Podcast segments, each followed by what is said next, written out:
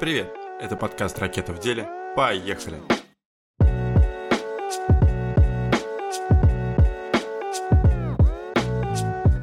Сидней Джей Мид. Известный как Сид Мид, американский художник, дизайнер, футурист, как его еще называют архитектор киберпанка. Ты наверняка смотрел такие фильмы, как э, «Бегущий по лезвию», «Трон», «Чужой», «Элизиум», «Стартрек». Да-да, это вот везде он. Везде он и его концепты. Начнем с самого начала. Сид был художником-самоучкой и рисовал с 4 лет.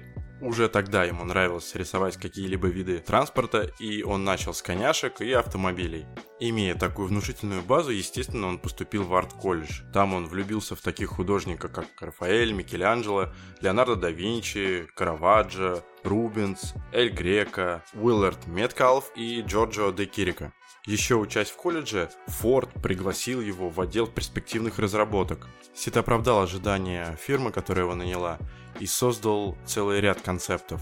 Помимо того, что все его концепты могли сделать прямо здесь и сейчас, а его фишкой стала именно подача этих концептов. Смысл был в том, что он подавал свои концепты в формате сюжетов, то есть это было похоже на какой-то комикс. Он рисовал предмет, в основном это были машины, рисовал окружение, и в этом окружении всегда были люди, которые пользовались этим предметом, либо как-то с ним а, взаимодействовали.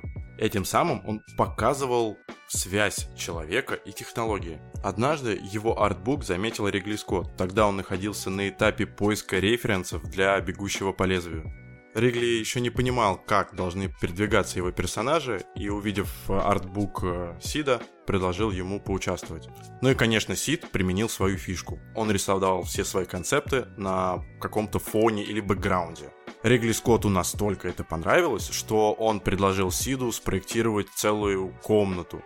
Так появилась та самая квартира для главного персонажа фильма «Бегущий по лезвию». При создании всех автомобилей для бегущего по лезвию Сид ориентировался на ретро-автомобили 60-х и 70-х годов. Он в шутку называл этот метод промышленным дизайном в обратном порядке. Сид не был просто художником, он был промышленным дизайнером. Он рисовал и понимал, как двигается его предмет, как с ним взаимодействует какой-то человек, и поэтому он продумывал все технические новшества, которые он делал. Так, например, он спроектировал спиннер, не тот самый, о котором ты подумал. Спиннер — это летательный аппарат без крыльев, с вертикальным взлетом на основе аэротяги. Если ты помнишь, в фильме очень много высоких зданий, которые очень близко друг к другу расположены.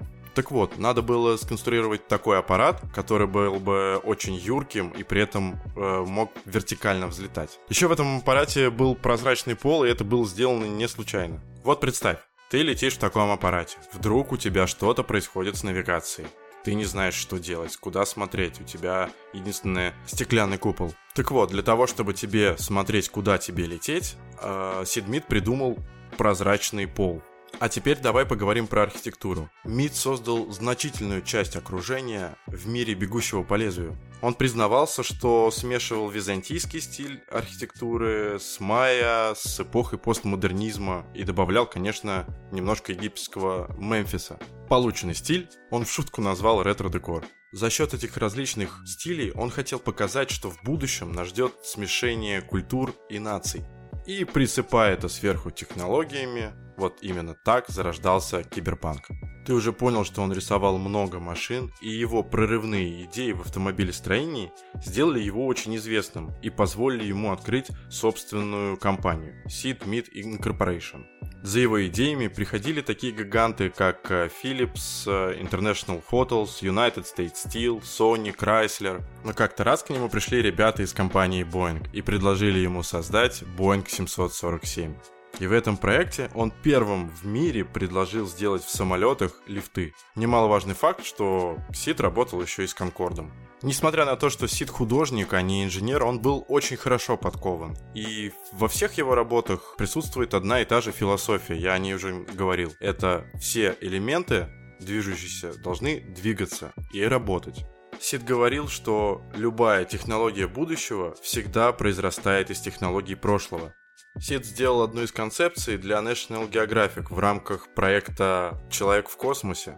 Суть его проекта была довольно проста. Это реализация космического пространства человеком. То есть он создал целую планету или космический корабль. Он изобразил жилую орбитальную станцию в виде тороида. Так как Сид Мид был довольно уже известным человеком, э, эту концепцию заметил режиссер фильма «Элизиум». Все технологии и концепты, которые создавал Сид, были полезными и функциональными для человека. Новые технологии не бывают плохими, они либо попадают не в те руки, либо их неправильно используют. С детства и до смерти Сид рисовал красками на картоне и всегда старался оставаться в пределах 12 цветов, изображая концепты. Его влияние на наш мир, в котором мы живем, неоценимо. Вот только посмотри, э, на кого он повлиял. Daft Punk. Это музыка и шлемы, которые они носят. Кстати, Сид говорил, что они ему не понравились. Они какие-то нефункциональные и неудобные. Или, например, Звездные войны. Ходячие вот эти вот слоны, машины стреляющие. Он делал концепт еще задолго до того, как появились Звездные войны. Илон Маск говорил, что Кибертрак вдохновлялся именно работами Сида. В возрасте 86 лет в 2019 году Сид умер но его концепты продолжают осуществляться. С его работами можно ознакомиться на его сайте, ссылочку я оставлю в описании. С тобой был Гриша и подкаст «Ракета в деле».